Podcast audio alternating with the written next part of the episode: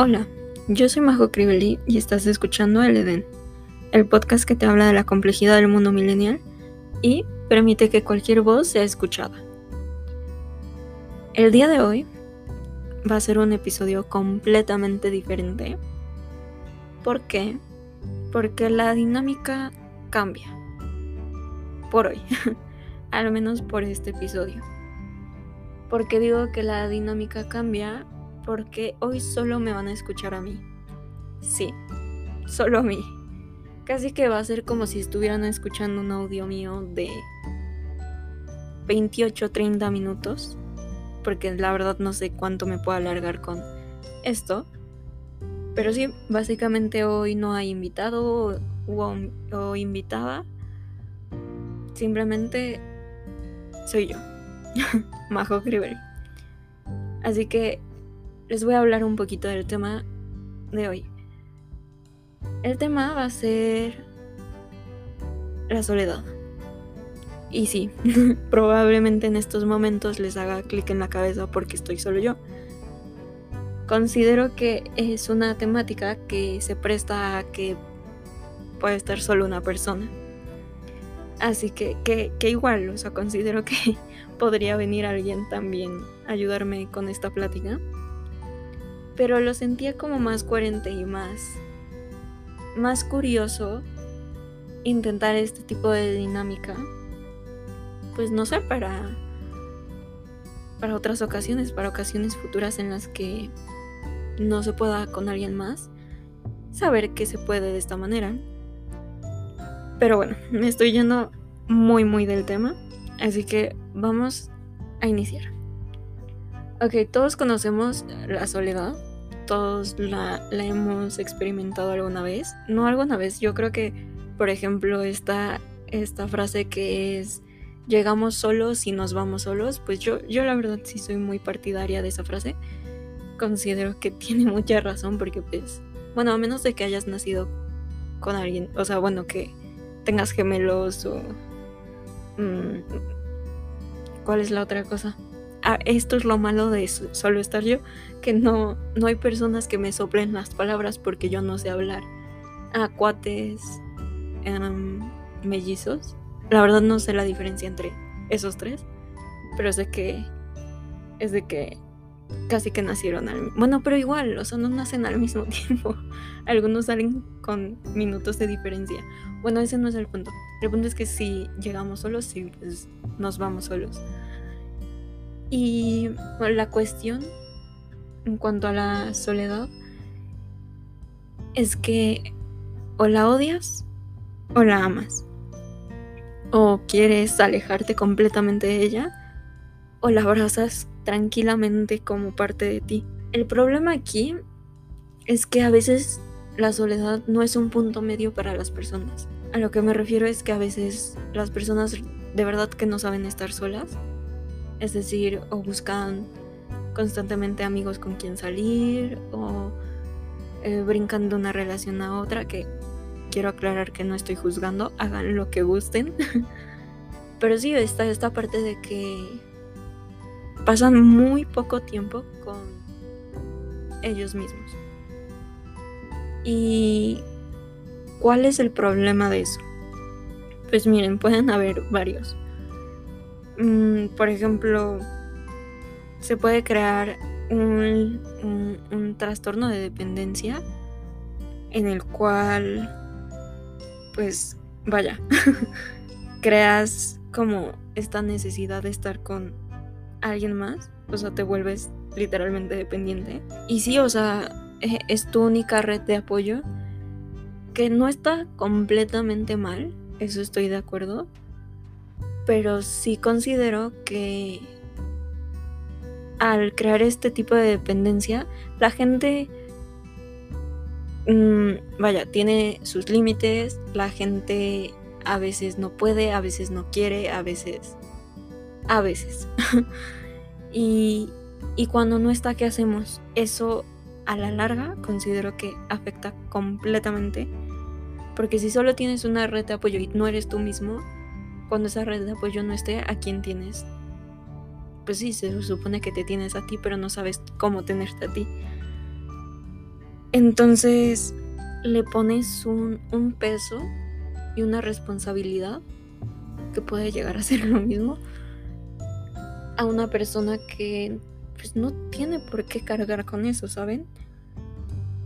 Y, y pues sí, o sea, también mm, crean, puede haber un trastorno de, personalidad limítrofe, o sea, en el cual, si, si bien no me falla mi investigación, eh, se pierde el límite entre quién eres y con quién estás. O sea, tu identidad se pierde con la persona con la que estás decidiendo compartir ese espacio. Y de ahí puedes, puede llegar el querer controlar a la otra persona, la manipulación. Eh, y pues sí, o sea, como que todo se puede volver un entorno completamente tóxico. Y, y pues llegar hasta ser enfermo. O al menos yo lo veo de esta manera. Tienes que separar entre el ser tú y el ser tú con alguien más. Porque si no, ¿quién eres? suena, muy curioso, muy chistoso, pero de verdad, no hay nada más gratificante que, que saber estar solo y saber quién eres y saber cuál es la situación cuando no, hay nadie más. Y, pues sí, básicamente esta es una, una parte de la introducción hacia la soledad. Pero les voy, no, no me voy a quedar aquí claramente.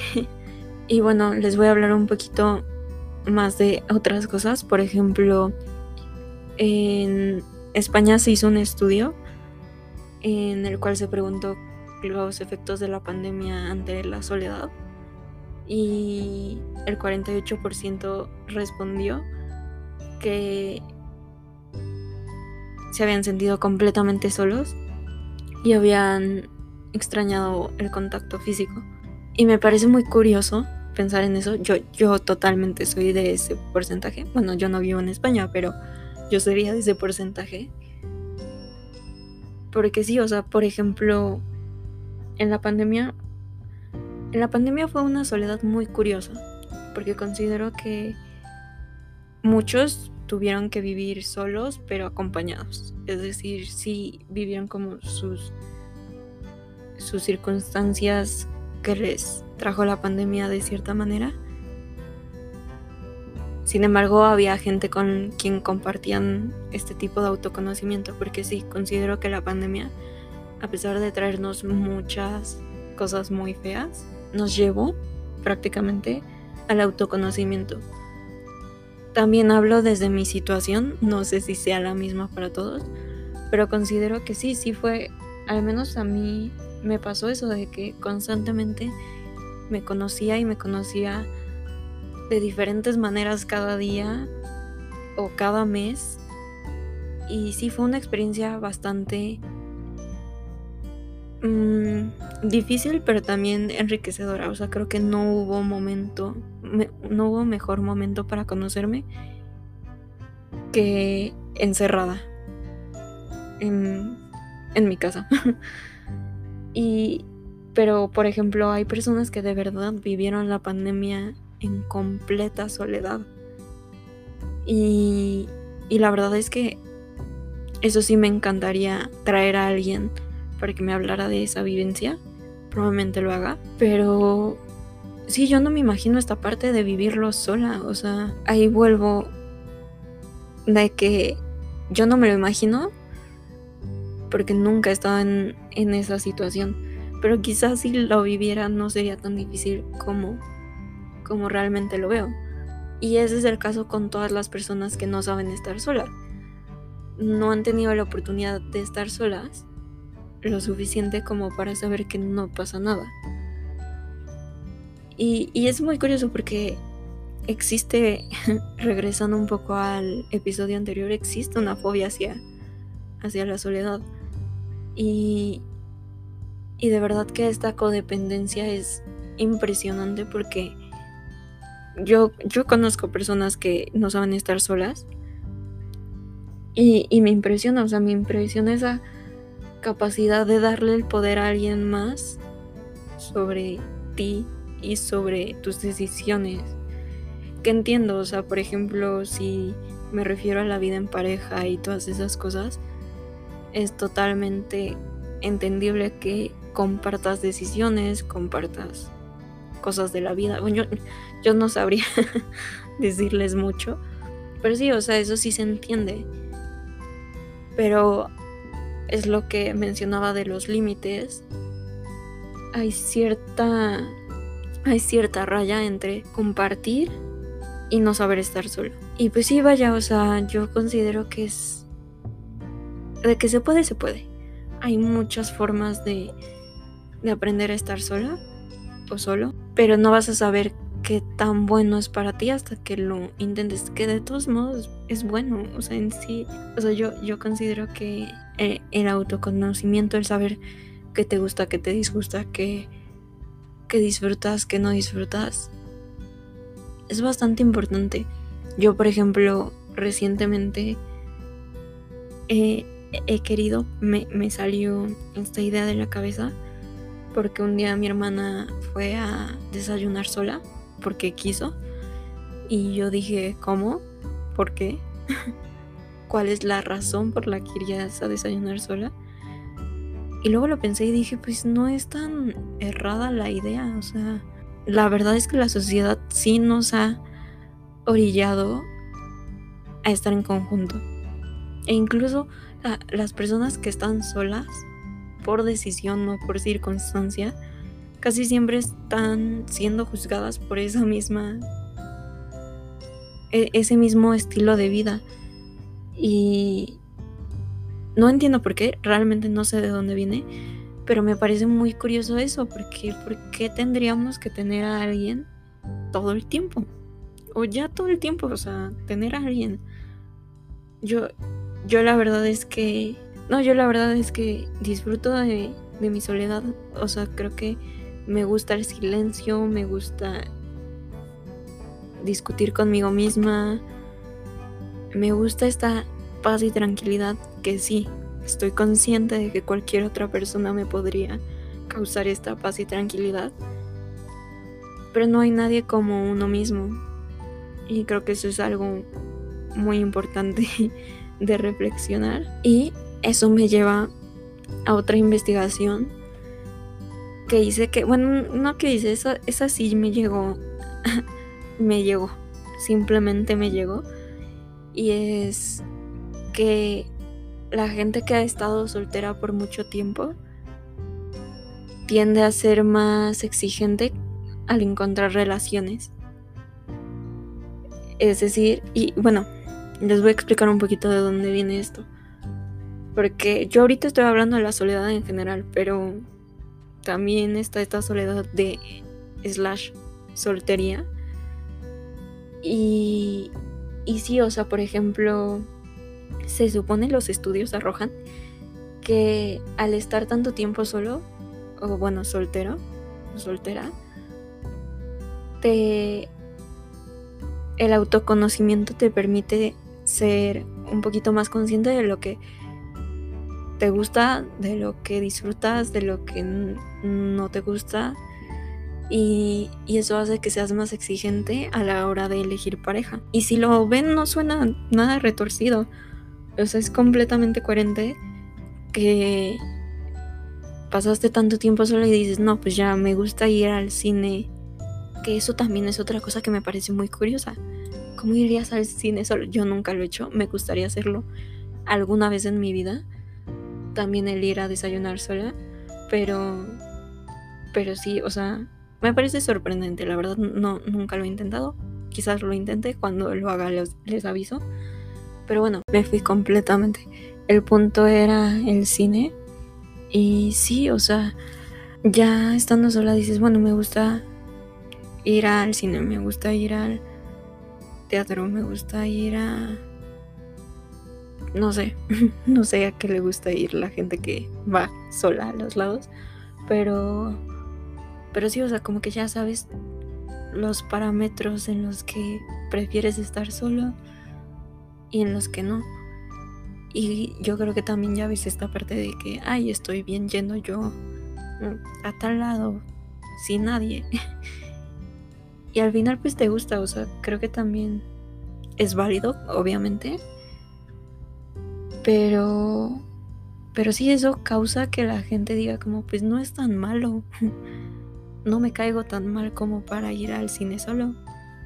Entonces por eso la gente, bueno, las personas en este caso deciden poner más trabas, o sea, como que también ya te conociste a ti, ya sabes eso y eso permite que ya no quieras como o ya no no sé si es ya no quieras o simplemente te das cuenta de que no necesitas y eso te lleva a no hacerlo.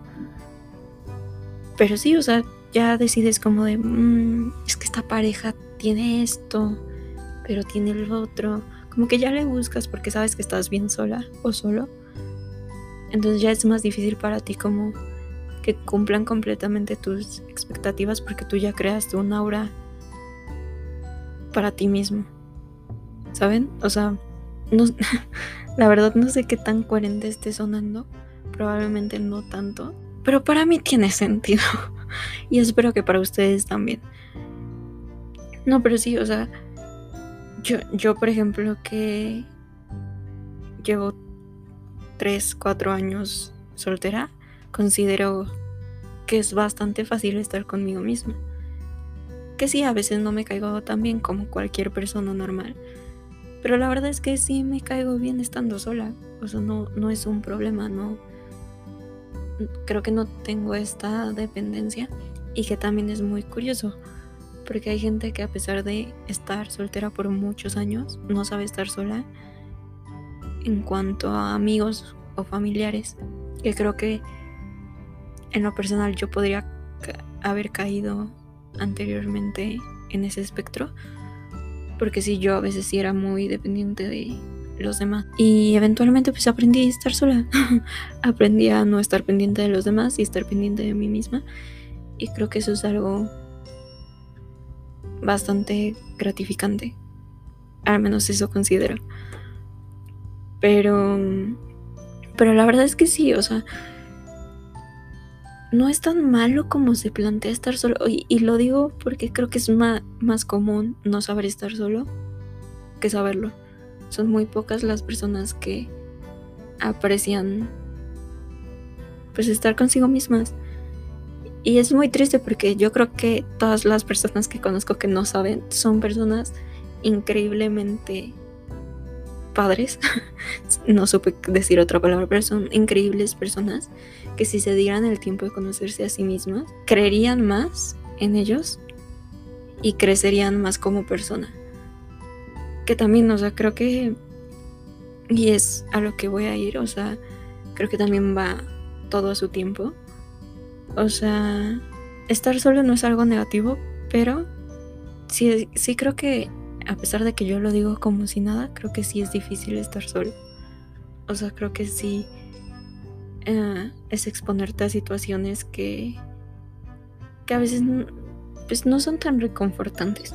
Porque al final estar contigo a veces puede ser demasiado para ti. O sea, pues sí, a veces tu cabeza o no sé, más que nada por tu cabeza. Yo creo que eso suele suceder a veces, como que te aíslas tanto en tus pensamientos que eso sí no puede estar tan padre que estés solo no sean tan tan grandes o tan feas o tan riesgosas como uno creería. Y bueno, volviendo a otros temas menos tristes.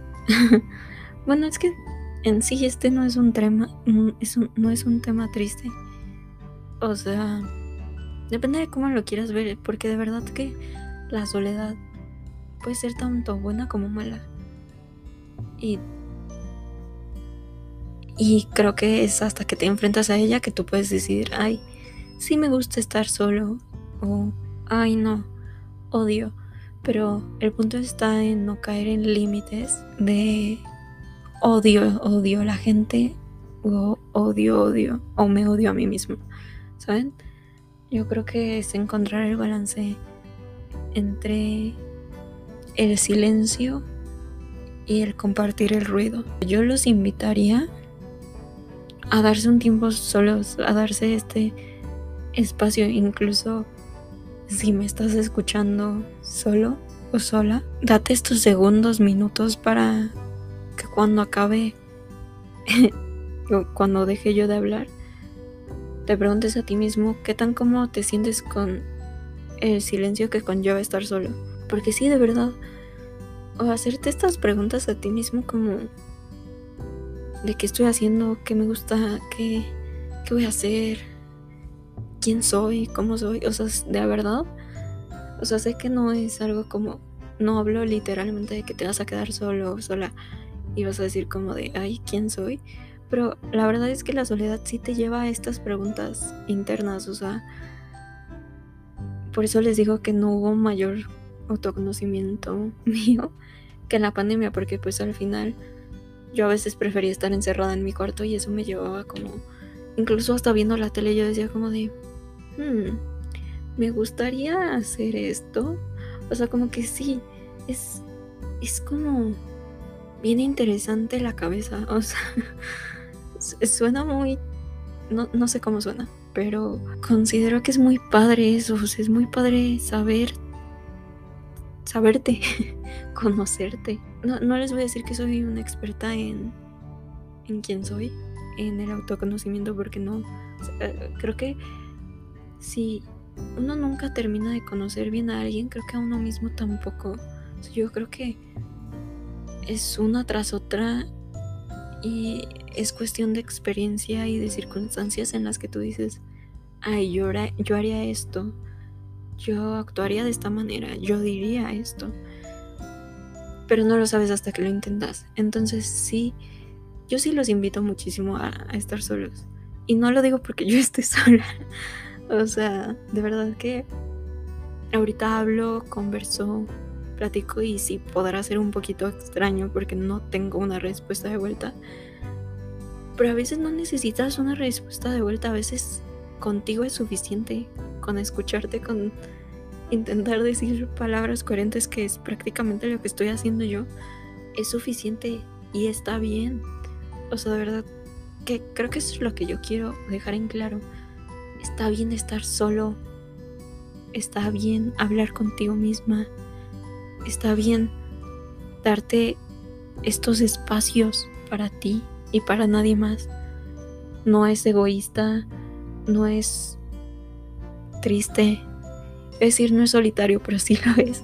Pero no es solitario con la connotación negativa que muchos le dan. O sea, simplemente estás y, y eso debería hacerte sentir bien. O al menos yo lo veo de esta manera. Pero bueno, creo que ya me fui a un lado terriblemente filosófico.